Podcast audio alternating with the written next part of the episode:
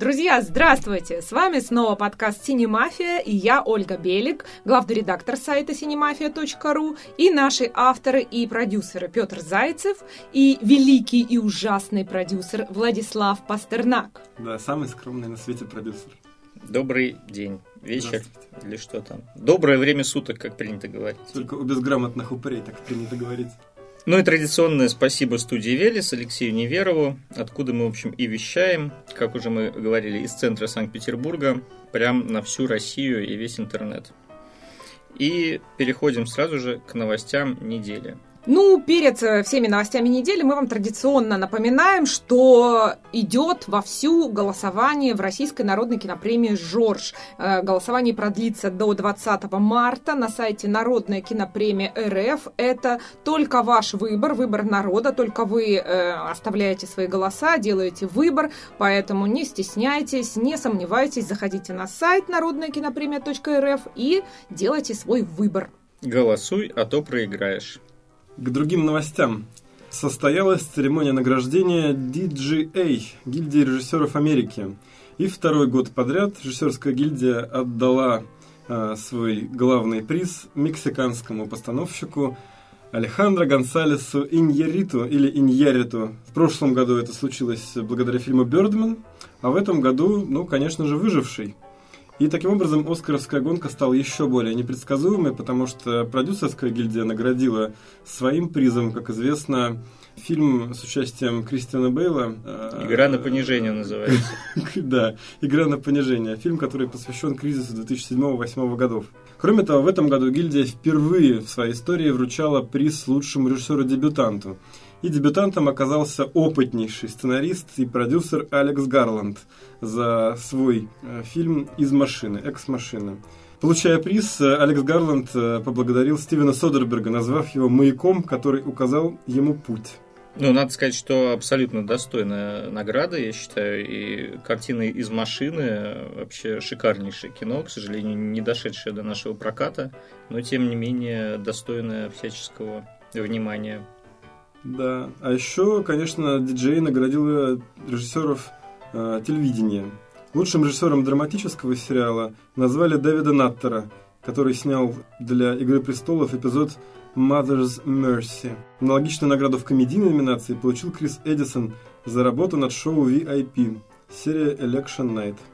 Ну и, опять же, вновь HBO, проект «В блюзе только Бесси» принес Ди Рис звание лучшего режиссера мини-сериала или телефильма.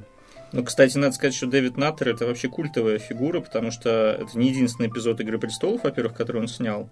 Он снимал, э, в частности, например, серию э, с кровавой свадьбой. Он же снимал пилоты, например, сериалов Стрела, Флэш. В свое время он был режиссером многих эпизодов секретных материалов. То есть это такой очень опытный и известный режиссер именно телевизионный. Кстати, по-моему, я не видел ни одного полного метра, чтобы он сделал. Он только на телевидении работает.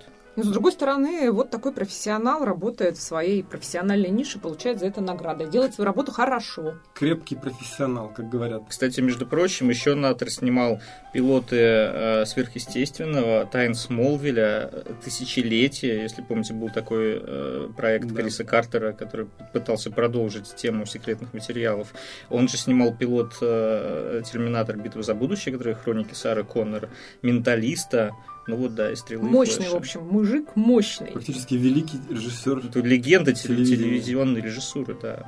Ну вот посмотрим, что он будет снимать в течение этого года и э, выдвинут ли его в следующем году на гильдию режиссеров на этот приз. А я надеюсь, что выдвинут. Посмотрим, как говорится, оправдает ли он оказанное ему высокое доверие DGA. Ну, конечно, да. А интересно, черные, азиаты, лесбиянки, одноногие получали какие-нибудь призы в этот раз в диджей?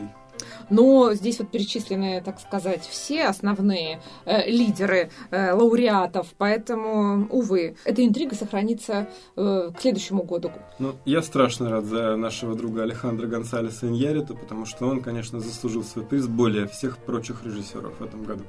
Ну, к следующим новостям. Опять же, сериальным канал FX э, задумал такую интересную историю. Он снимет спин «Людей X» под названием «Легион». FX, я вам напомню, это канал, который, в частности, подарил нам сериал «Фарго». один из э, номинантов Российской народной кинопремии «Жорж», где, пожалуйста, голосуйте до 20 марта. А, в частности, сценарист и шоураннер Фарго Ной Хоули и займется сериалом «Легион». А, о чем речь? Это история Дэвида Халлера, непростого человека, у которого с детства были проблемы с головой. И бедный Дэвид лечился во всех дурках очень многие годы, считал себя шизофреником, собственно, от чего его и лечили. А затем внезапно у Дэвида началось подозрение, что все эти голоса и личности, они вовсе не вымышленные, а реально существующие. Как говорится, если у вас паранойя, это не значит, что за вами не следят вот Дэвид э, ощутил всю пр- правду этого утверждения на себе, потому что на самом деле выяснилось, что Дэвид, он сын профессора Икс, то есть Чарльза Ксавье. Вы его знаете по фильмам, его играл Патрик Стюарт и Джеймс Маковой. Сын Стюарта и Джеймса Маковой, получается. Гибрид, гибрид такой, да, но это из другой серии, Влад.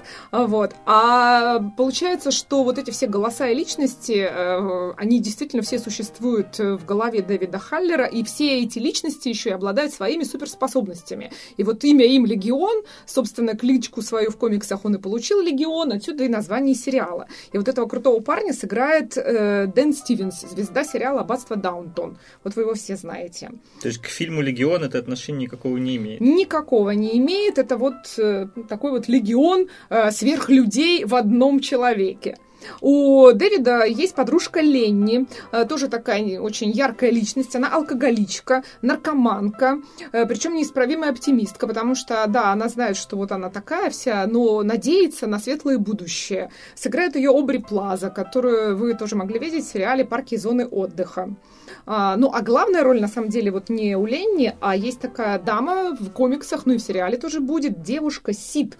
Она очень крутая деваха, э, которая, на самом деле, под этим крутым своим имиджем скрывает очень добрую душу, ранимое сердце, ну и все такое. Вся такая мягкая девушка, но в жесткой броне. Так, а это будет как-то вписываться в э, киновселенную Fox Marvel э, про Людей Икс? Вот я как раз хочу сказать, смотрите, мать этого персонажа Дэвида написана израильтянка Габриэл Хайлер, или Гайлер, не знаю, пережившая Холокост.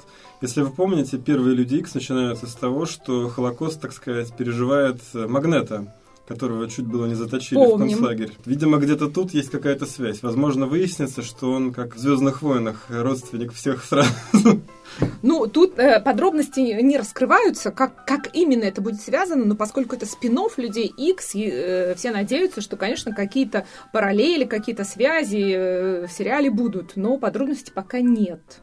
Я хотел добавить еще, вот Влад сказал, что первые Люди Икс начинались со сцены в концлагере, а на самом деле же и Люди Икс первый класс начинались с этой же сцены, и, между прочим, она была использована частично тот материал, который был снят для первых Людей X, а сцены с а, самим Магнета, потому что там другой мальчик его уже играет, переснимали. И, то есть там такой микс, и можно даже сравнить, как бы она практически покадрово соответствует, но вот реально те самые кадры, где был мальчик, их переделали, и вот э, в той же самой стилистике, там с теми же практически декорациями. Ну, первый класс, конечно, это, по-моему, лучший вообще всей истории вот кинофраншизы, по-моему, самая лучшая часть. Ну, потому что снимал ее кто? Мэтью Вон, величайший режиссер нашего времени. Здесь Значит... будет все-таки Ной Хоули, не Мэтью Вон, к сожалению или к счастью, не знаю, потому что Фарго тоже очень крутой сериал, все-таки мне кажется, и я рассчитываю, что это будет тоже крутое шоу. И э, примечательно, что, э, по крайней мере, на сегодня известно, что две актрисы из второго сезона Фарго перекочевали в сериал «Легион». Вот первая — это Рэйчел Келлер, которая сыграла э, дочку семейства мафиози во втором сезоне. Мы специально так вот, ну, не раскроем. Вот она и будет играть в сериале эту девушку Сид. А вторая это Кирстен Данст? Нет, не Кирстен Данст. А вторая это Джин Смарт она будет э, играть психотерапевта с нетрадиционными методами лечения. Джин Смарт э, играла в Фарго во втором сезоне э, главу мафиозного клана, которая, собственно, и начала войну э, со всеми этими э, полицейскими, шерифами. Э, ну, главная злодейка. Я надеюсь, это не было спойлером? Нет, мне это кажется, не было спойлером. Мне кажется, Джин Смарт звучит как Джин Грей. Возможно, ее только за одно имя уже взяли. На самом деле, очень крутая актриса. Вот кто посмотрит второй сезон Фарго, тот э, поймет, какая она крутая, и будет очень радоваться, что именно она такая. Она действительно такая, у нее внешность такая очень жесткая, очень суровой женщины. Вот психотерапевт с нетрадиционными методами лечения, это прямо вот, да, впечатляет. Мне кажется, психотерапевт с нетрадиционными методами лечения это Ганнибал в сериале Ганнибал. Ну, если бы еще и Матс Микельсон сыграл в сериале Легион, это было бы, наверное, просто круть. Тогда можно было больше никого не брать, ни Всё. на какие роли. Да, он один, один во всех лицах. Ну, съемки начнутся в марте. А, Опять же, повторю, подробности сюжета неизвестны, потому что комиксы — это такая очень большая, широкая вселенная. Всегда можно брать вообще э, любые ветки, любые выпуски и творить что-то свое на их основе. Ждем, ждем подробностей. Ну, а у нас в России тоже хотят снимать сериал. И не просто сериал, а заявляют как российский аналог «Игры престолов», не больше, не меньше, сериал про Романовых. А, Значит, это такая история, которую уже сразу заявили 12 сезонов по 12 серий, а, которым будет предшествовать полнометражный фильм. И делать все это будет а, русская фильм-группа РФГ во главе с продюсером Алексеем Петрухиным. Это та самая компания, которая выпустила фильм V3D и фильм «Училка», который недавно вот прошел в российском прокате. Мне вот всегда вспоминается полнометражный фильм «Романовы. Венценосная семья», который снял, по-моему, в 2000 году Глеб Панфилов. Да, это был он. Видимо, по мотивам этого фильма. Так вот, значит, история следующая. Это на самом деле один из проектов. Русская фильм-группа провела презентацию большого количества своих проектов, но все написали исключительно про русскую игру престолов, потому что, ну как же. Потому что сказали «Игра престолов». Надо же Фильм- ответить Голливуду в очередной раз на вопрос, который Голливуд нам не задавал.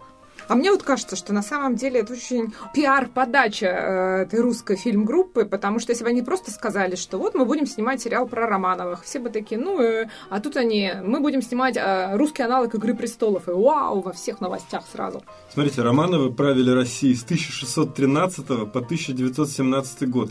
Вопрос, про какой из этих периодов будут снимать? Там про Петра Третьего, про Екатерину Вторую, про Николашку, там Палкина. Вот Или действие сериала, которое называется будет «Эпоха расцвета», начнется в смутное время.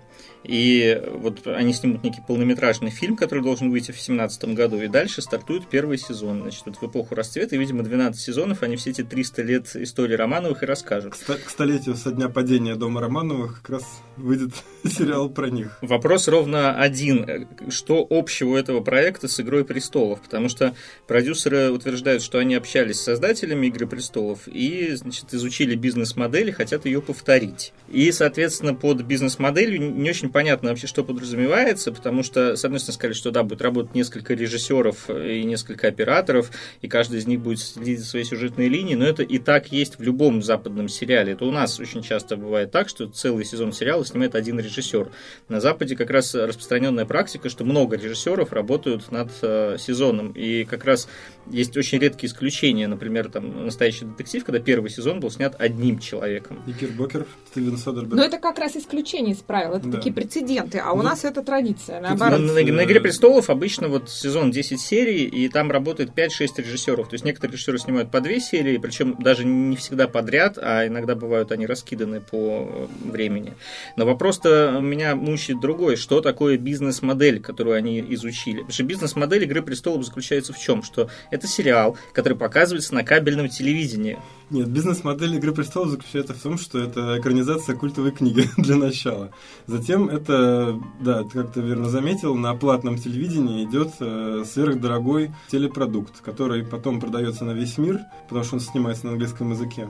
А я э, еще раз э, подчеркну о том, что мне кажется, что это просто все пиар-слова. Э, аналог «Игры престолов», бизнес-модель «Игры престолов», то есть это э, такая заманушечка для журналистов, чтобы они все об этом написали, потому что, ну, никакой бизнес-модели у «Игры престолов» какой-то особенной, уникальной нет. Да, Петр только что объяснил, что это вообще такая традиционная история для съемки э, западных сериалов. А а это вот, э, ну, чтобы привлечь наше внимание. Ну, потому Я что вот так. просто если бы они назвали там, что у них Медичи или Версаль, вот французы сейчас на английском языке снимают, никто бы не клюнул. Борджа. Борджиа, да. Тюдоры. Ну и наплевали бы все. А Бастодонтон. Я или, вот или хот- мушкетеры BBC-шные. Я вот хочу отметить еще один момент, который лично меня напрягает, о том, что сначала будет традиционно выпущен фильм, а затем начнется сериал. То есть вот эта схема 4, это 4 плюс 1 или 1 плюс 4, э, которая нам максимально, мне кажется, уже раздражает Но всех. самое главное, что просто они не взяли и не нарезали тот материал, который они снимут э, для сериала в полный метр. Как это обычно это и происходит. И в результате мы видим два часа какой-то нарезки, где действия друг с другом не связаны, мотивации у героев нет, потому что она вся нарезана, да, и зрителей просто тошнит. В результате к сериалу отношение уже отвратительное. Ну, я так понимаю, что они как раз хотят сделать полный метр, как некий трейлер к сериалу. То есть На вот два часа, молодцы. Двухчасовой трейлер, ну, так смотри, сериал 12 сезонов по 12 серий. То есть 12 лет смотреть там, как этот... э, Вот вообще Ломанулся понять, пилот еще не снят, а 12 сезонов уже объявлено. Хотя каждый, ну, с точки зрения там, этих всех телевизионных бизнес-моделей, они всегда после каждого сезона решают, продлевать его еще на сезон или нет. Ну, то есть, что мы с вами видим? Одни слова пока что, пиар-слова громкие. Но не и, только. и не только, да, но вот все эти заманушки, на которые мы все среагировали, и журналисты среагировали, они пока что только заманушки остались. Ну вот видите, зато мы с вами все это обсуждаем сейчас активно. Но, в принципе, действительно стоит вспомнить, что, во-первых, «Игру престолов» очень долго запускали. И продюсеры бились, доказывали телеканалу о том, что вообще это кому-то нужно и можно вложить столько денег. И был только один сезон. И, соответственно, был снят сначала пилот. Вот, причем буквально недавно всплыла информация, что снятый пилот они затем полностью переснимали, потому что увиденный материал и продюсеров, и режиссеров поверг просто в ужас. Они за там, э, шоураннер сказал, что это полная катастрофа. Они поменяли актрису. Эмилия Кларк пришла после э, провального пилота, например. То есть люди сняли пилот, посмотрели, как это ужасно, все пересняли, и когда затем группа шла на премьеру пилота, они просто молились, чтобы это что-то, ну, было хотя бы что-то хорошее. А потом, как в принципе шоураннер и говорил, продюсер, вернее даже, сериала, что он подходил и благодарил сценариста и режиссера за то, что они из говна сделали конфетку. Тут есть такой момент, что ведь э, это э, в данном случае канал и выступает инвестором и дистрибьютором одновременно. А в данном случае мы видим, что продюсеры сами выходят и говорят, мы хотим снять такой сериал. И непонятно, кто будет вещателем или там дистрибьютором, если это будет какое-то платное э, медиа, да, какая, собственно, экономическая модель. Но вообще, в плане вот затрат, которые объявлены, это мне больше напоминает не столько «Игру престолов», сколько какой-нибудь «Карточный домик», например. Вот самый дорогой был сериал в истории кино на сегодняшний день. Я думаю, что то же самое касается и вот этой вот истории про Романовых. Видимо, просто вопрос только в бюджете. Вот весь аналог. Но, с другой стороны, вот мы рассказывали, вот сейчас ТНТ сняли самый дорогой ситком «Остров», да, то, что они снимали его на Сейшелах, в Таиланде и так далее. Но там, там как раз понятная бизнес-модель, потому что канал заказал сериал своему собственному продакшену, точно зная, что он его будет показывать, и понятно, что комедийный проект, он будет востребован, тем более в эфире канала ТНТ. Какие там самые дорогие сериалы э, драматические, я сейчас вот не скажу, но называли долгое время «Пепел» одним из самых дорогих сериалов. Не знаю, «Измены» вряд ли стали дороже. Но, но «Пепел» тоже был заказан каналом «Россия» и, соответственно, был показан по каналу «Россия». Там было хотя бы какое-то понимание аудитории. А здесь не ясно, кто это будет показывать. Если они хотят делать «Игру престолов», значит, это должно быть обнаженка, кровища, значит, насилие сплошное, и это ни один эфирный канал не покажет или половину вырежет. Как вот часто шутили, что если бы Первый канал показывал «Игру престолов», то серия продолжалась бы 20 минут. Да, я бы подытожил и перешел к следующей новости. А, я думаю, что бизнес-модель «Игры престолов России» очень простая. Ее просто тупо все скачивают. Вот как бы не случилось так и с этим продуктом. Потому что как его будут смотреть по телеку без обнаженки и кровища, не очень понятно. Но, тем не менее, хочется пожелать им удачи. Потому что, кроме «Игры престолов» про Романовых, они запускают еще целую гору проектов и намерены инвестировать, они об этом сообщили, 7,1 миллиарда рублей. То есть 92 миллиона долларов вот по вчерашнему, там, позавчерашнему курсу. То есть фактически это кинофильма. бюджет одного не очень крупного голливудского блокбастера. Но это практически сумма всей современной нашей господдержки. То есть одна компания вложит денег столько, сколько и так вкладывает вся наша киноиндустрия. Итак, значит, первое, что они делают, ну, это уже давно объявлено, известно, ВИК-2, путешествие в Китай, которое создается совместно с кинокомпанией СТВ и China Film Group. а также уже запущен в работу третий фильм о приключениях э, картографа, можно подумать, Вия, но нет, не Вия, а картографа Джонатана Грина, на этот раз в Индии. Эта лента будет сниматься мало того, что с Китаем, еще и с Индией совместно. То есть там будет танцующий Вий. Я хочу это кино уже посмотреть. В ярких тряпках. Значит, э, РФГ продолжает стратегическое сотрудничество с кинокомпанией Сергея Михайловича Сельянова СТВ. Помимо двух ВИев, партнеры намерены реализовать проект «Феникс», Эм, высокобюджетный фантастический экшен про пожарного, который не горит в огне. Слушайте, ну я про этот проект слышу уже наверное, третий, четвертый год. Да, три года назад Дима Пальцев его придумал, предложил Петрухину, потом были какие-то терки, потом это все принесли Сильянову, и в итоге они объединились, и, э, и наконец, вот, видимо, готов сценарий спустя столько лет девелопмента. То, что у Димы был готов этот сценарий, первоначальный драфт, его, собственно, и приобрели. Так, еще одним необычным проектом станет «Преступление и наказание». Знакомая всем история, написанная Федором Достоевским, будет показана глазами сестры Раскольникова, Дуни Раскольниковой. Значит, режиссером картины станет Роман Доронин, известный, так сказать, постановщик, опытный. Э, все знают это имя. Э, конечно же, ну, я думаю, что это просто фильм, который будет в русле дуэлянта, я так понимаю, где-то там. Ну, я так понимаю, стимпанковский, стилистика, киберпанковский экшен. Стилистика Гая Ричи, как они тоже да. говорили. Кроме того, заявлен проект Пеппи, создающийся по мотивам сказки Пеппи Длинный Чулок. Интересно, чьими глазами будет показана история Пеппи в данном случае. Глазами длинного чулка. Вот, это, видимо, в стилистике проекта Карлсон но тоже не договорятся по правам, и будет не Карлсон, а как был Карлосон, здесь будет не Пеппи, а ну, не слушай, знаю, как ее назовут еще. Я думаю, что с такими деньгами они там обо всем договорятся. Потом будет э, фильм, который называется «Второй шанс. Дубль 2». С первого дубля не было, а сразу второй. Снимает его Михаил Расходников, который судится с компанией 20 век Фокс по поводу якобы украденного у него проекта «Марсианин». И все вот это добро должно выйти в прокат в ближайшие три года. То есть РФГ, в принципе, выступила в духе Марвела, Диснея, то есть четко объявила, ну, даты пока еще не объявлены, а так они, в принципе, всем объяснили, что сейчас выйдут такие фильмы, с которыми вообще конкуренция бессмысленна.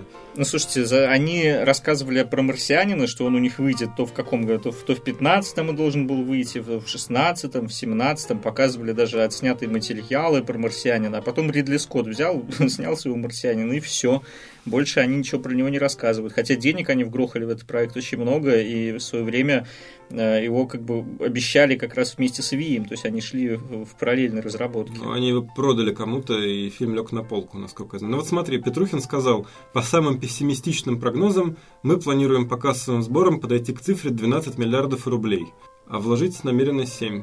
То есть, в принципе, учитывая, что собрать в прокате надо в три раза больше, то есть у них план потерять порядка 12 миллиардов рублей уже заранее. Ну, у них пессимистичные же прогнозы, то есть они вот не как эта э, девушка Ленни, э, оптимистка и наркоманка, алкоголичка, они наоборот, да, пессимистично смотрят в будущее и готовы к самому худшему. Ну, знаете, вот даже если они намерены потерять какие-то огромные деньги, вот та сумма, которую намерены влить в наше кинопроизводство, я считаю, это можно только приветствовать, потому что вечно вся индустрия ходит, хнычет, что денег нет, что господдержки не хватает, и тут бах, появляется частный инвестор, который намерен влить э, вот сумму, сопоставимую вообще со всем бюджетом фонда кино. Это круто. Я просто хочу сказать, что мы сейчас не про все же проекты рассказали. Там еще был проект э, Чильянца про варяг, с которым он очень долгое время носился и пытался, значит, его всем втюхать. И сейчас, наконец-то, вот они договорились с РФГ. И мне, мне просто этот проект кажется наиболее интересным, потому что, с одной стороны, эта тема очень востребованная у нас в э, нашем российском кинематографе. Патриотический блокбастер про войну. А с другой стороны, история варяга, она известна, ну, наверное, если скажу, что она известна во всем мире, это будет слишком громко, но тем не менее среди там, людей, интересующихся историей, это именно слуху. Знаешь, мне кажется, что среди наших людей сейчас известна только одна строчка этой истории «Врагу не сдается наш гордый варяг». Но уже знают, о чем идет речь, хотя бы немножко. Но, соответственно, они хотят там полностью восстановить все это Чемульпинское сражение, и заявлено, что сама вот битва, после которой в результате варяг-то и потопили, а, ну, это не был спойлер, я надеюсь, ни для а кого. А, соответственно, что эта битва будет длиться 55 минут, на 3 минуты дольше, чем сражение в Перл-Харборе. Ай-яй-яй, Майкл Бэй, умри! Ну, представьте ну, себе, вот варяг в духе Майкла Бэя. Но учитывая, что у нас уже, ну не у нас, как бы совместно с Украиной сделали вот э, битву за Севастополь и даже номинировались на премию значит, визу, общества визуальных эффектов в Америке, я думаю, что в принципе уже наша киноиндустрия подошла э, к тому, так сказать, моменту, когда пора сделать и битву длиной 55 минут. Ну, на самом деле, вот при всей той иронии, с которой мы рассказывали про какие-то проекты, и ирония, конечно, не может у нас э, не быть, э, благодаря э, нашему кинематографу, который все время, так сказать, э, не оправдывает ожидания зрителей, но хочется, на самом деле, пожелать ребятам удачи, потому что э, если хотя бы даже половина из всего заявленного будет осуществлена достойно, это уже очень круто, и замахи такие крутые, и дай бог, мы, мы будем смотреть с большой радостью, если будет хорошо снято. Ну да, можно иронизировать сколько угодно по этому поводу, но вот по поводу первого Вия, там, конечно, были большие проблемы с монтажом и драматургией, но сам Вий, это ведь реально мировой уровень, это уровень фильмов Гильермо Дель Торо как минимум. И фильм, между прочим, стал лауреатом Российской народной кинопремии «Жорж». Заслуженно. Заслуженно стал, и вы до 20 марта, напоминаю, имеете возможность выбрать новых лауреатов. Но заметьте, сколько лет Вия делали Хорошее требует времени, как китайская поговорка, прозвучавшая вот в фильме Они одного Вии делали лет семь, а теперь, соответственно, за три года они хотят сделать такое ну, количество так они проектов. уже научились, так они раскачались, раскачались. процесс, и денег у них теперь больше, как видим, в, в три раза. Но меня смущает, честно говоря, еще одна история во всем этом. Например, э, заявлено, что руководить всем проектом «Эпоха расцвета», это вот эта наша «Игра престолов» про Романовых, будет режиссер Олег Степченко. Э, товарищ, который снял, собственно, «Ви», сейчас снимает «Ви 2», и, видимо, будет снимать «Ви 3». И, и еще снимает э, «Калаврата». Не снимает Уже, «Калаврата». А, это другой. Вот в том-то и история, что когда фонду кино представляли значит, свои проекты, заявляли, что Степченко делает и ВИА 2, и Калаврата. И первый же вопрос, который экспертный совет задал, каким образом в одни и те же сроки он будет делать два полных метра. И Степченко там что-то пытался объяснить, что ой, да я вот здесь успею, пока здесь препродакшн, туда-сюда. Прошло какое-то время, и выясняется, что, в общем, Калаврат уже снимают совершенно другие люди. Там, значит, Джаник Фазиев это все продюсирует с, с Александром Бондаревым, значит, оператором там Асачи, которого до этого не заявляли. То есть вот вся та работа, которую Степченко проделал, видимо, ее вообще э, закрыли и все запускали заново. Потому что ну, невозможно усидеть на двух стульях. Ну, и дальше, значит, что человек, у него... Хорошо, что человек выбрал, так сказать, э, что-то одно и сосредоточился. 12 серий по 12 сезонов. Но он же будет шоураннером, а не режиссером, постановщиком этих романов. Ну, ну, хорошо, если они смогут как-то все это согласовать. Но пока вот мне видится, что при пришли такие вот два чувака, Петрухин и Степченко, значит, у них какие-то там бабки появились. И давайте мы сейчас зашарашим вам на 7 миллиардов тут кучу фильмов. А, а кто потом, все это будет если делать? бы у меня было 7 миллиардов, я бы тоже зашел кучу А потом фильмов. одно отвалится, другое отвалится, и семья Романовых уже на 5 э, серий по 5 сезонов, и все. Но мы не будем пессимистами, мы будем как Ленни, девушка, героя сериала «Легион», будем с оптимизмом смотреть в будущее. Но я могу сказать одно, я просто очень рад, что проект про Романовых запускает как минимум не Светлана Дружинина. Ну, мне кажется, что чем больше частных денег будет вливаться в российскую индустрию, чем больше будет делаться проектов независимо от государства, от Министерства культуры, тем лучше. Пусть люди сами решают, что они хотят снимать. И смотреть. Ну а мы переходим к нашей любимой рубрике «Адский ад». И здесь развернулось целое сражение на полях интернета. Я бы озаглавил всю эту историю «Выжить на СТС». Значит, что происходит? Есть такой сериал «Выжить после», первый сезон которого прошел почти три года назад уже на канале СТС. Э, производит этот проект э, Art Pictures Vision, соответственно, это подразделение студии Art Pictures, принадлежащие э, Дмитрию Рудовскому и Федору Бондарчуку. Они же делают сериал «Молодежка» на том же канале СТС. Значит, что такое выжить после, если кто не в курсе? Это такой э, постапокалипсис про зомби. Значит, э, Москва опустела, Москву захватили какие-то непонятные существа. Как в дни инаугурации Путина. Москва опустила и захватили непонятные существа. Типа того. Соответственно, э, после эксперимента, естественно, неудавшегося какой-то компании, э, вот в Москве произошло непонятное, и горстка молодых людей оказывается запертой вот на этой территории, пытается там выжить. Первый сезон был довольно любопытен, прямо скажем. Это было что-то новое для нашего телевидения телевидения, потому что в таком жанре еще ничего не снимали, и снято это было неплохо, потому что все-таки пришли люди, которые снимают кино, и делали это ну, в духе именно киношных проектов. Потом они сняли э, сезон «Выжить после 2», и недавно закончили сезон третий. Причем второй пролежал на полке очень долго. И сейчас его канал СТС запустил. Была такая, ну, не очень громкая промо-компания. Вышло 5 серий в эфире в прайм-тайм в 10 вечера. А дальше канал СТС сказал, что ой, извините, а продолжение будет выходить по пятницам в полночь, э, в ночи, по несколько серий подряд. То есть там типа заканчиваются в 2 или в 3 часа ночи. И что интересно, когда об этом написал собственно, продюсер Дмитрий Рудовский в Фейсбуке у себя, э, что канал даже не поставил продакшн в известность об этом. То есть это было принято решение исключительно на уровне руководства канала, никого ни о чем не предупредили. Вот, а вызвано это было якобы значит, низкими рейтингами. Но вызвало это огромную волну негодования фанатов. То есть группа ВКонтакте фанатов этого сериала выросла там моментально в два раза. Люди начали писать петиции, которые подписали там больше пяти тысяч человек за несколько часов. Значит, э, фанаты, дети начали снимать видеоролики с э, просьбами вернуть сериал. А канал, в общем, как-то на это не особо ре... не, не реагировал. Говорил, ребята, извините, у нас низкие рейтинги, значит, что-то не получилось, не удалось. Ну и вызвал это, естественно, значит, вот, э, пост Рудовского, где он написал, что, и в принципе правильно написал, что нынешняя система измерения рейтингов на телевидении, она уже морально устарела миллион лет назад. Потому что вот эти people-метры, которые стоят в квартирах каких-то мифических абсолютно людей, которых, э, естественно, все скрывают, потому что боятся, что начнутся подтасовки. И вот как там эти сотни человек по Москве и там ну, несколько сотен человек по России, на самом деле э, и меряют, рулят, меряют рулят. да, все эти рейтинги.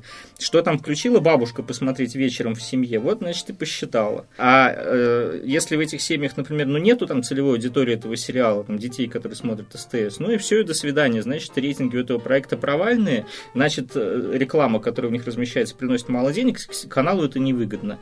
То есть, по сути, все это не имеет никакого отношения к качеству продукта. Ну, то есть, это замкнутый круг какой-то получается, что э, якобы, значит, зрителю нужен продукт некачественный, чтобы это больше зарабатывало денег. Но э, это и раньше, в принципе, имело место, и происходили такие случаи. Например, сериал «Квест» э, точно так же на СТС зарубили, хотя он тоже был неплохо сделан. Там сериал «Кости» сейчас тоже переставили на ночной эфир. Но вот фанаты «Выжить после» объединились, начали писать, значит, какие-то петиции. Случился целый флешмоб, значит, с хэштегом «Верните выжить после». Рейтинг на кинопоиске начал очень сильно расти, потому что все начали, значит, за него голосовать. Ну и в результате чем все закончилось? Тем, что э, сериал вернули, значит, в праймовое время в 22.00, но на канале СТС Love.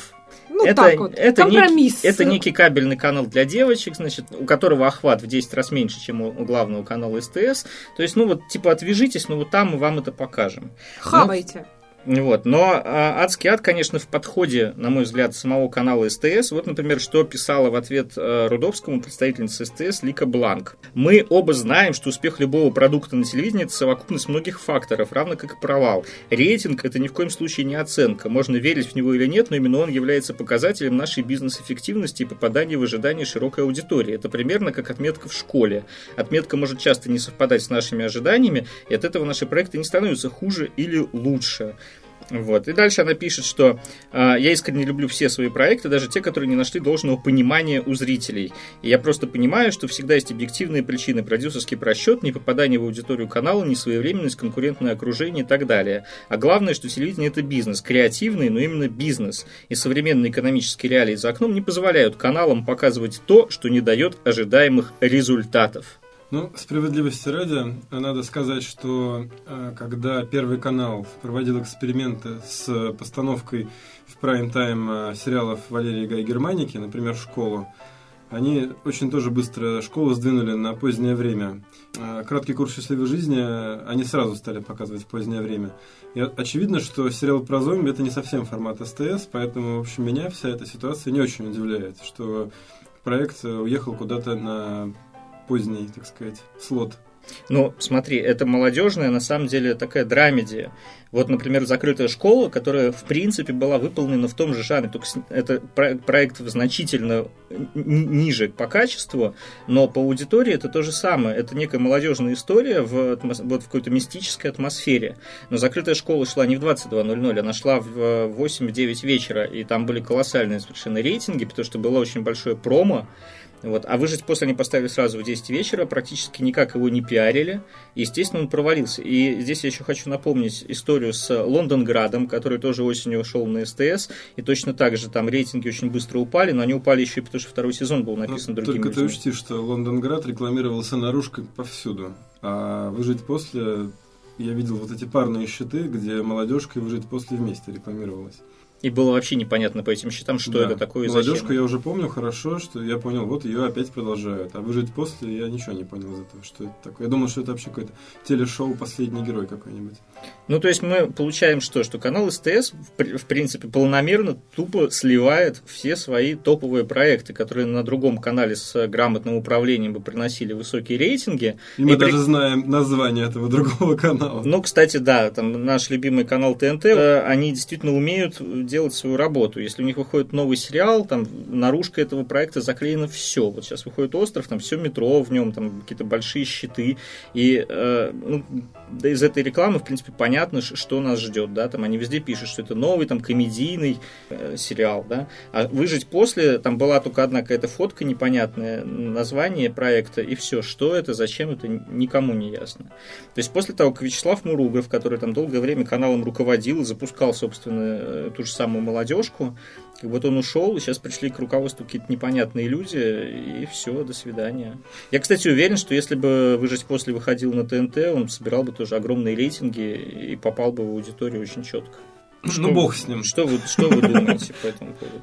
Угробили хорошее начинание уже не в первый раз. Но, в принципе, это еще раз объясняет, почему СТС это не первый канал, почему СТС это не ТНТ. Печально друзья. Ну ладно, а теперь переходим к следующей рубрике, которая называется «Ответы на вопросы слушателей». И наша слушательница Наталья интересуется, почему в русском кино не популярен жанр мюзикл. Ну и вообще, пишет Наталья, в России мюзиклы даже в театрах не популярны. Но хочется сразу возразить, Наталья. Во-первых, в театрах мюзиклы у нас бьют все рекорды кассы. По-моему, это и есть самые, так сказать, популярные но тут надо добавить, что надо добавить, что это началось только в последние годы, потому что очень долго. Начиная с мюзикла метро, лет 10. А, ну нет, нет, нет. Э, мюзикл метро был таким прецедентом, затем мюзиклы они просто планомерно, планомерно раскачивали аудиторию, наращивали ее. Даже были какие-то обсуждения о том, что мюзиклы проваливаются, что они слишком дорогие. Э, и в принципе это одна из причин, почему мюзиклы в кино у нас сейчас не делаются. Тут нам Владислав как продюсер может может рассказать ну, об этом подробнее.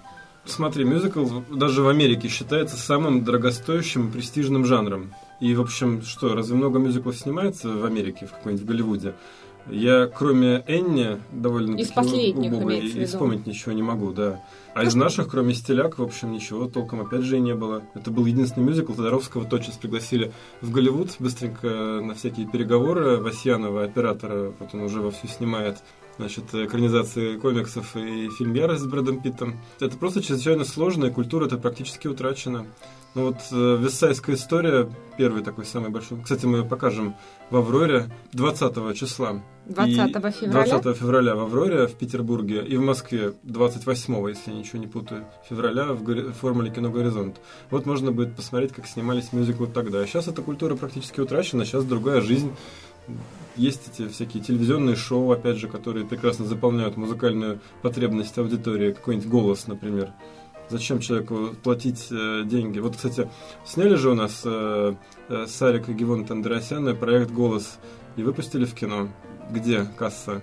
Не голоса было? большой страны, ты Да, голоса большой страны по мотивам шоу «Голос». Ну, потому что, во-первых, это помимо дорогостоящего жанра еще очень сложный. Вот мы все помним, что на самом деле даже трех мушкетеров наших можно назвать мюзиклом. Это не просто Отчасти, можно, это и есть да, мюзикл. это и есть мюзикл в современном понимании. Но заметьте, там, во-первых, должна быть актерская игра, естественность, а, отличные тексты, отличная музыка, легкая. А, утеряна полностью вся эта культура. У нас ведь ну, был разрушен кинематограф в 90-х годах, мы помним. Теперь он встает с колен, ну и вот мюзикл в кино, а, видимо, не встал. Вы знаете, возражу. Наш кинопрокат, на самом деле, не то, что был разрушен в 90-х годах, он планомерно к этому, так сказать, краху шел в течение всех 70 лет советской власти. Ну. Вот. А потом он, конечно, наконец рухнул, вот, но поднявшись, восстал ну, в неком другом обличье. В обличье фильмов «Брат», «Бумер», Слушайте, но я на самом деле здесь возражу, потому что все-таки есть понятие мюзикл, а есть понятие музыкальное кино. И то, что вот Оля, ты говоришь, что «Три мушкетера», это, конечно, не мюзикл ни в коем не разе. Это музыкальное понимании. кино, которое было очень распространено в, в Советском Союзе. В мюзикле все-таки основное это песни. Это там 90% времени это песни. И, соответственно, какой-то маленький процент это просто диалоги, там какая-то игровая история. Вот, например, типичные примеры там мюзиклов последних лет, это, во-первых, во-первых, э, отвержены. Le Miserable. Le Miserable. И, Взяли например, Оскар. последний самый мюзикл диснеевский был «Чем дальше в лес». И то он тоже уже не совсем мюзикл. Там не очень много было песен, там было много и обычных просто игровых сцен. Между прочим, мультфильмы, такие как «Холодное сердце», это тоже мюзиклы, там же все всегда поют. Да, классический мюзикл. Это «Мулен Руж», это Чикаго. Чикаго. Но это все театральные в большинстве своем на да, экранизация театральных постановок. Чем дальше в лес, это что же экранизация театральной постановки? Бродвейский мюзикл, да. А советское кино это просто музыкальное кино. Там те же самые, не знаю, там приключения Бура-. Буратино, там Мэри Поппинс и так далее. Там действительно очень много пели, но это все-таки немножко другая история. Почему это сейчас не делают, не знаю. Это вот, кстати, хороший вопрос, потому что мне лично не хватает подобного. Но опять же, это были телепроекты, они не выходили обычно в широкий прокат. Я думаю, что это связано вообще с изменениями общества. Ну, по- поди покажи современному какому-нибудь попкорному зрителю вот такое вот кино се- сейчас всерьез. Наивное, невинное, как бы что он Но скажет. дело, мне кажется, не в наивности и невинности Настоящее даже, а в, в- это, это реально очень большое искусство. Э, уметь писать шлягер, во-первых, исполнять его. Почему у нас существует, по-моему, до сих пор все-таки есть э, фестивали, даже премия авторской песни имени Андрея Миронова, который э, именно актерски исполнял песни. Я думаю, что на самом деле проблема в том, что э, наш главный режиссер Никита Михалков все никак не возьмется за этот жанр. Надо, Вот надо. он Никита недавно получил Сергеевич. Золотого Орла за вклад в мировое кино. Я думаю, что это верный признак того, что он мог бы взять и сделать, наконец, мюзикл. Я вот другое скажу, что на самом деле другой наш самый главный российский режиссер Жора Крыжовников в принципе уже частично это сделал. У нас же вышел в этот Новый год фильм «Самый лучший день». Фильм Он «Караоке». позиционируется как караоке-комедия, и, конечно, да, это тоже нетипичный мюзикл, это как раз ближе к музыкальному кино, потому что там песни это не главное, это элемент повествования, но э, немножко оторван. Вот, кстати, еще, да, важная штука, в мюзикле песня не существует сама по себе, это э, сюжетообразующий элемент. А, Хороший мюзикл. В плохом да. как раз э, сюжет застаивается во время. Но вот в музыкальном кино, в принципе, песни, они никак не э, передают действие сюжета в тех же «Мушкетерах». Ну да, они там поют, это все здорово, весело, но на сюжет это никак не влияет. Если ты это выкинешь, то как бы, сюжетная линия у тебя не пострадает. Если ты начинаешь вы- выкидывать песни из «Призрака оперы» или из э, «Чикаго», как бы все, у тебя сюжет рассыпается сразу же. Наверное, это, пожалуй, основное отличие мюзикла от музыкального кино. Возможно, это еще связано с тем, что у нас просто сейчас мало великих композиторов. Это тоже правда. А, кроме Константина Меладзе, собственно говоря, и, может быть, Леонида Десятникова, некого и вспомнить.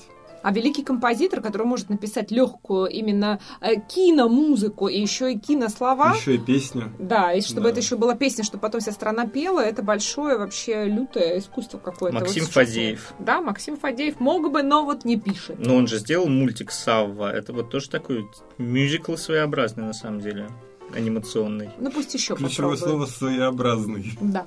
Возвращаясь к вопросу Натальи, в русском кино жанр не популярен в первую очередь, потому что это дорого и очень сложно сделать, и некому этим заниматься. Не можем. Чумазый не может.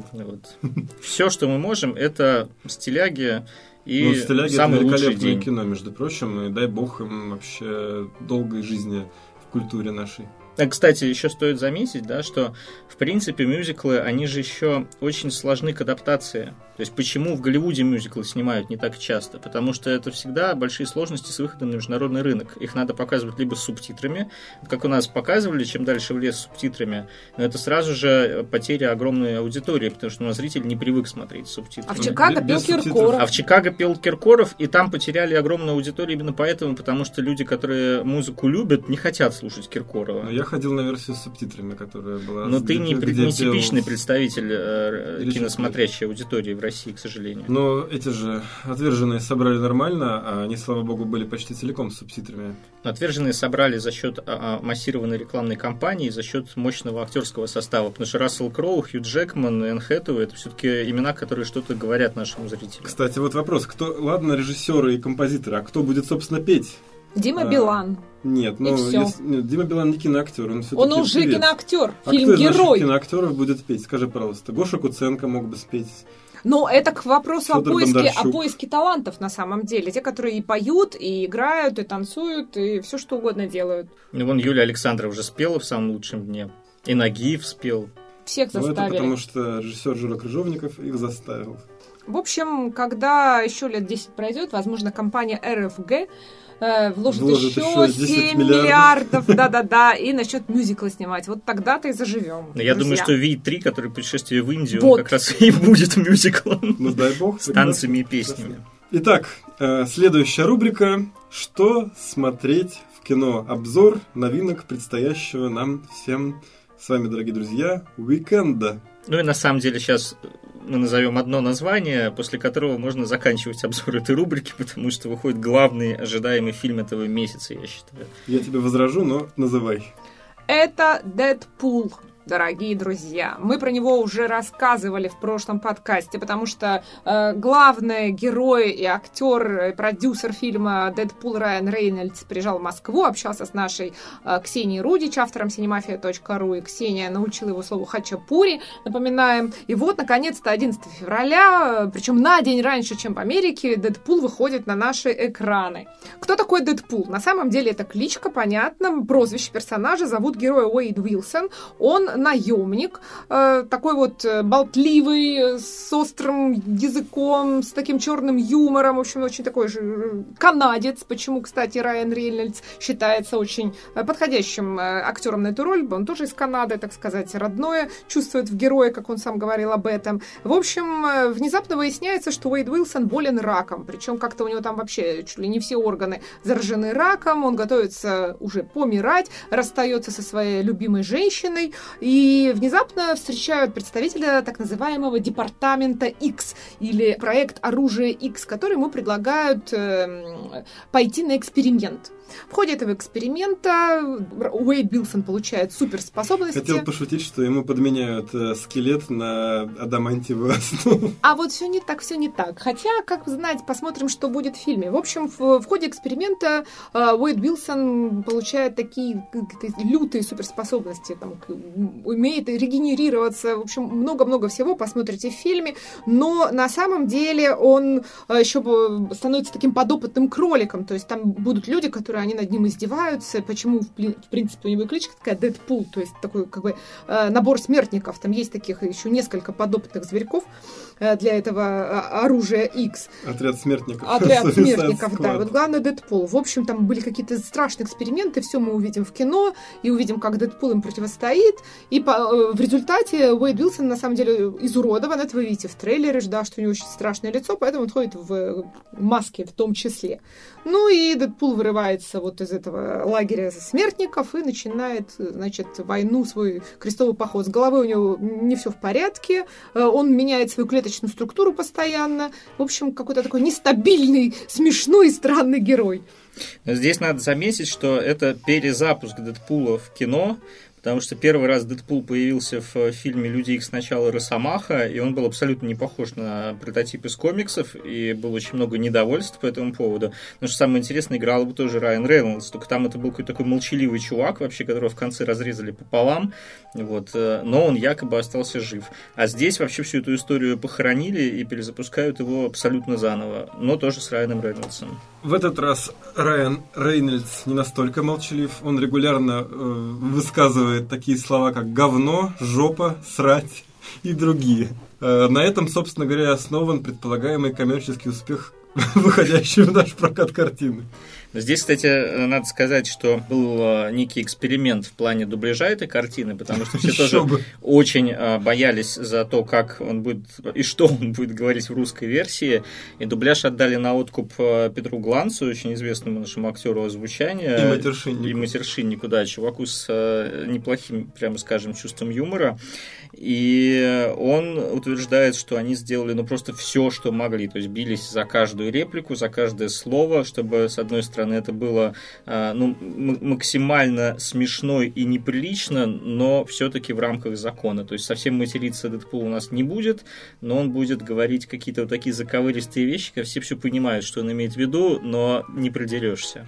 Ну, вот как в фильме «Ультраамериканцы». Типа «Я худею», например, так. Ну, кстати, фильм «Ультраамериканцы» дублировал тоже э, Петя Гланс как бы с друзьями, поэтому вот это будет в той же стилистике, скорее всего, сделано. В общем, 11 февраля идем в кино и смотрим вообще на подвиг российских э, прокатчиков и российских героев дубляжа. А мы переходим к следующей картине который называется «В центре внимания». На мой взгляд, это-то и есть главный, так сказать, релиз предстоящего уикенда, потому что фильм номинирован на целых шесть премий «Оскар».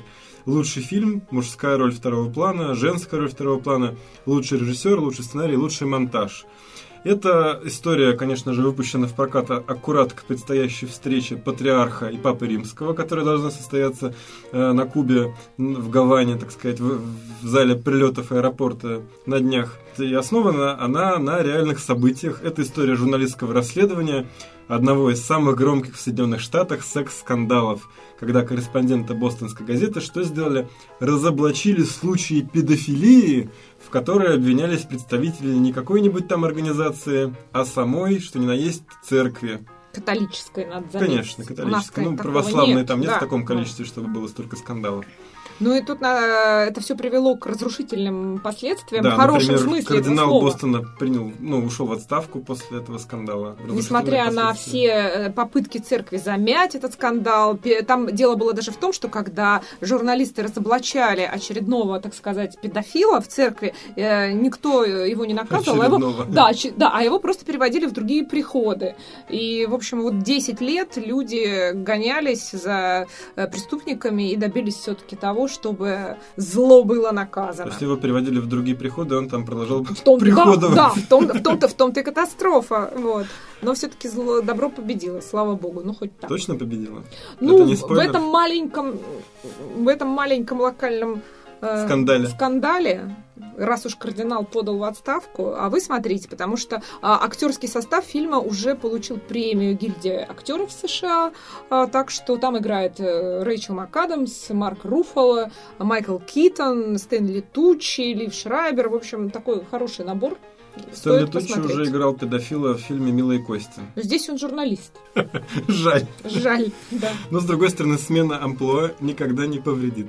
Ну, а я хочу сказать, что фанаты Брэда Питта и Анджелины Джоли, конечно же, главным релизом предстоящего уикенда назовут фильм «Лазурный берег». Как и герои предыдущего фильма, Анджелина Джоли тоже очень любит детей. Это несомненно. В общем, что это такое? Это уже третий режиссерский проект Анджелины Джоли. И здесь, в отличие от предыдущих двух фильмов, где она скромно все-таки там либо не звала своего мужа, либо звала его на эпизод, то здесь они снялись в главных ролях. Бронжелина во всей своей красе, так сказать. Значит, 70-е годы а, бывшая танцовщица Ванесса, которая была вынуждена бросить сцену. Это отсылка к жене Джонни Деппа Ванессе Паради, я уверен. Не исключено. И ее муж Роланд, американский писатель-неудачник, а, приезжают, собственно, на Лазурный берег с целью либо уж наладить отношения друг с другом, либо, может быть, хотя бы книжку новую написать. Вот я думаю, представляешь себе, какой уровень неудачливости писателя должен быть, чтобы он ехал писать новую книжку на Лазурный берег? Ну, это 70-е годы. А тогда неудачливость неудачники были богаче, чем сегодня. В общем, суть в том, что с отношениями у них все очень плохо, сплошные истерики, скандалы. Лазурный и вот они пытаются э, сыграть на том, что в фильме у них все не так, как в жизни. То есть, если в жизни э, Брэд Питт и Анджелина Джоли такая прям идеальная семья, на которые все пытаются равняться, даже несмотря на то, что их там каждую неделю э, желтая пресса разводит, никуда они не разводятся. А в фильме вот у них все очень плохо, какая душещипательная история. И несмотря даже вот на то, что Брэд Питт с Джоли как бы впервые после мистера и миссис Смит встретились на большом экране, и все, может, этого очень ждали, критики картину разгромили в хлам вообще просто.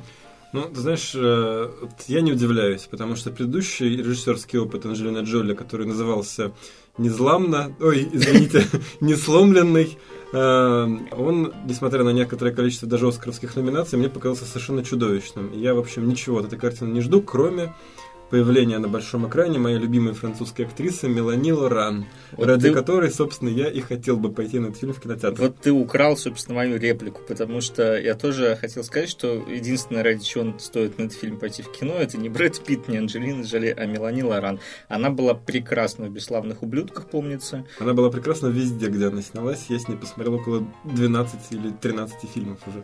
Влад, ты напишешь нам топ на сайт 11 фильмов Хорошо. с Мелани Лоран? Постараюсь общем, ловим на слове Влада, а девочкам мы предлагаем сходить на фильм в активном поиске. Ну, если на самом деле э, вы хотите э, устроить себе некоторую пытку, э, там рассказывается о четырех подружках, которые живут в Нью-Йорке, и вот там они ищут мужиков себе.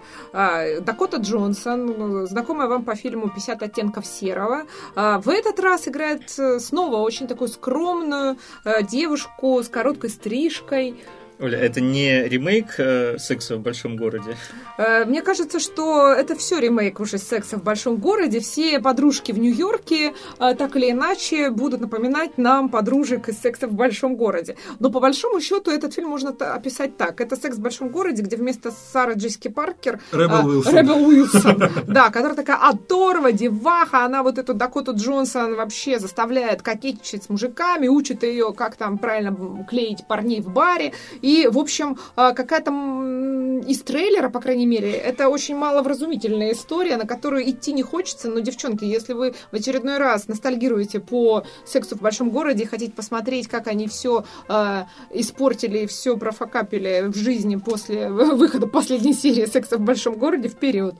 Одно из рабочих названий, в связи с тем, что в фильме снялась Ребел Уилсон в локализации, звучало как «Трахни толстуху, если сможешь». Спасибо, э, дорогие прокатчики, за то, что вы выбрали все-таки другой вариант. А, следующая новинка нашего кинопроката называется «Новые приключения Алладина». И это очередной, так сказать, ребут всем известной классической истории, которую, как нам говорят а, создатели, мы, в общем, знаем не с той стороны, с которой надо бы ее знать.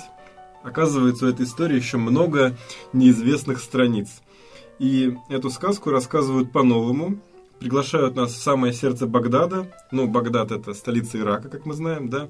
Город тысячи сокровищ, где на улицах летают ковры самолеты. То есть сейчас там летают беспилотники, а тогда ковры самолеты летали. Слушайте, на самом деле, когда смотришь трейлер, когда я его смотрела, у меня было сначала ощущение, что это наше кино. То есть, что как там какой-то такой там уровень трэша. Нет, там такой уровень трэша. И, э, и вот этот джин, он вылитый Филипп Киркоров. Э, и было ужасно удивительно, то есть, что это написано Франция. Я сначала не поверила своим глазам просто. И мне кажется, что если вы хотите развеселиться, вот вам скучно, вы грустите, и вот вперед там вынесет мозг просто. А я правильно понимаю, что они выбрали на э, роль озвучания Джина Филиппа Киркорова только потому, что сам Джин похож на Филиппа Киркорова? Возможно, так и есть. Они, во-первых, там поют. Вот мюзикл. Кто там страдал по мюзиклам? Бегите и смотрите. Рыдать будете, утирать слезы от счастья. Мне кажется, это просто Ирак решил поднять свой имидж и вложился в кинопроизводство. А то все думают, что в Багдаде только, значит, бомбежки и э, американское посольство площадью в километр. А нет. нет. А нет. Там еще Филипп Киркоров. Летает на самолете. Ладно, а вот дальше у нас действительно наше кино российское. Называется «Ставка на любовь». И все, что вам нужно знать об этом фильме, это то, что это полноценный э, режиссерский дебют э, Артема Михалкова. Это Артема, Никитови... Никит... Артема Никитовича Никитича. Михалкова, Никитича. Ну, наконец-то человек, так сказать, дорос э, до полноценного режиссерского дебюта. Всю жизнь к этому шел, пробивался, искал деньги, э, связи пытался найти, но не мог. И, наконец, это случилось. Ну вот не так давно Артем Михалков снял одну из новелл в э, э, альманахе «Москва, я люблю тебя». Это, которую продюсировал его брат двоюродный Егор Кончаловский. Вот. А теперь компания... Кстати, что удивительно, не студия 3T, а компания Yellow Black and White, э, All Media, они вот выпускают этот проект от продюсеров э, комедии «Без границ», которая нам вот с Владиславом настолько понравилась, что мы ушли из кинотеатра через 20 минут после начала Кстати, сеанса. фильм «Без границ» снял муж Надежды Михалковой и Резо Гигинаишвили. Вот. Ну, собственно, мне кажется, мы все рассказали, что вам надо знать об этом фильме. Ну там, Но- слушай, там все-таки сыграла Катерина Шпица, а это уже заслуживает внимания. Короче, на самом деле, если серьезно, э, есть два друга, Костя и Давид.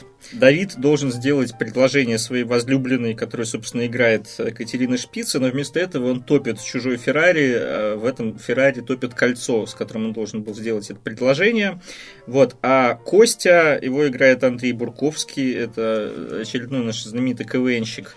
Он, собственно, должен был играть в финале международного чемпионата по покеру. Но в результате они вынуждены поменяться местами, и, собственно, Давид едет э, играть в покер, чтобы каким-то образом значит, э, возместить утраченный Феррари, а Костя пытается спасти свадьбу друга. Теперь мы с вами, дорогие друзья, понимаем, каковы представления о любви, так сказать, в высшем свете нашей страны. Нашего бомонда, Нашего да. бомонда, да. Вот. Главную роль вот этого Давида играет Аванес Азаян. Я, честно говоря, не знаю, кто это. Такой низенький, смешной, курчавый ощущение, его- чувачок. Его оз- переозвучили даже, по-моему. Ну, Просто возможно. Галустян был занят в этот момент. Вот. Но, что интересно, в второстепенных ролях заняты вполне себе хорошие актеры. Вот Катерина Шпица, Ян Цапник, Андрей Смоляков. И, конечно, Александр Лев, памятный нам по трем ролям в прекрасном фильме «Дублер», где он сыграл пародию на Стаса Михайлова. В общем, всем поклонникам Русского кино. Никиты Сергеевича Михалкова очень рекомендуем. Я думаю, что Артем Михалков это главная надежда российского кинематографа на ближайшие еще лет 50. А, Глава, я так думаю, нашего союза кинематографистов следующий. И, И премия Оля «Золотой Золотой орел». В общем, ждем, когда Артем Михалков вручит премию самому себе. А пока, видимо, премию вручит ему папа, так что я думаю, что фильм «Ставка на любовь» это вообще э, фаворит э, гонки Золотого Орла в следующем году. А мы переходим к фильму «Театр призраков». Это японский ужастик. И, в принципе, тут все уже сразу сказано, и понятно для оценителей жанра. Фильм про куколок, что вообще кошмар э, ужас и зверство, потому что фильм основан на такой вот легенде о том, что если кукла сделана настоящим мастером и вообще максимально похожа вот на человека, у нее есть душа, она впитывает эмоции хозяев, создателей и вот становится практически живой. Ну и далее по сюжету молодая актриса э, страшно хочет вообще наконец-то уже работать, получать главные роли. Она э, соглашается принимать участие в крупной театральной постановке, и там-то вот ее и настигает эта куколка, которая является главной героиней. Кукла со страшной кровавой историей. Ну и, в общем, ужас-ужас, трепещите. Этот фильм напоминает мне два недавно вышедших в российский прокат ужастика. Один назывался «Лес призраков», где действие происходило в Японии, а второй на прошлой неделе назывался «Кукла», где значит, действие крутилось вокруг похожей на человека куклы. Вот. Я думаю, что мы сейчас имеем возможность увидеть некий машап из этих двух ужастиков. И наконец. Чаки еще тоже там же где-то. Ну, Чаки, да. Ну, в общем, все страхи людей перед э, антропоморфными слишком куклами э, всегда э, отражаются в кинематографе. А японский кинематограф вообще умеет нас так напугать, что вот бегите, кто хочет попугаться.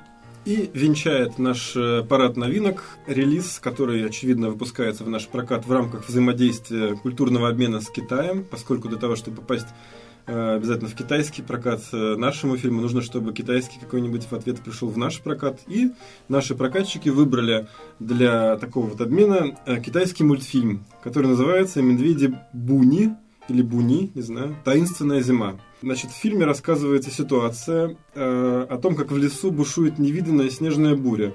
И в этот момент на так называемой Сосновой горе неожиданно появляется загадочное существо. А вслед за ним прибывают несколько незнакомцев, которые пытаются поймать этого сказочного монстра. А незнакомцы уверены, что непонятный зверь собирается уничтожить Сосновую гору. Знаете, вот этот сюжет мне чем-то напоминает что-то из э, мумитролей такое, знаете, вот гора, какие-то таинственные незнакомцы, кого-то ловят, медведи буни, как в мумитроле. Вот, но Мишки Гамми. Да, Медведи Гамми тоже здесь. Мне кажется, что это достаточно невинная история, которая понравится всем детям и их родителям. Это увлекательная сказка о знакомстве с новыми друзьями, проверке на прочность старых друзей и о том, как э, все должны объединиться ради спасения своего родного дома. Всем понятная притча на тему патриотизма в общем, на этой неделе э, разброс для всех э, зрителей, для всей аудитории. Для взрослые, всей семьи. взрослые, э, тем, кто хочет отдохнуть, те идут на Дэдпула. Нет, это подростки идут на Дэдпула. И взрослые тоже. Там же рейтинги взрослые, Влад. Там без взрослых не попасть туда. А дети на Медведи Буни, люди, которые хотят немножко подумать, идут на в центре внимания. И театр признаков, тех, кто хочет попугаться. А на Лазурный берег и на фильм «В активном поиске» идут девочки, которые хотят отдохнуть вообще ото всех. В общем, японский ужастик, китайский мультик, иракский мюзикл. И голливудский блокбастер. И российская комедия. Вот что ждет вас на этой неделе. Я думаю, что это драма. Вот что ждет вас на этой неделе, э, дорогие друзья. На этой радостной ноте мы прощаемся с вами, дорогие наши слушатели. А, смотрите хорошее кино, ходите в кино, пишите нам вопросы, ставьте лайки. А, мы вас ждем, любим и до новых встреч. Нам очень важны ваши отзывы и комментарии, даже негативные, поэтому пишите и не пропадайте. Всем большое спасибо, до новых встреч.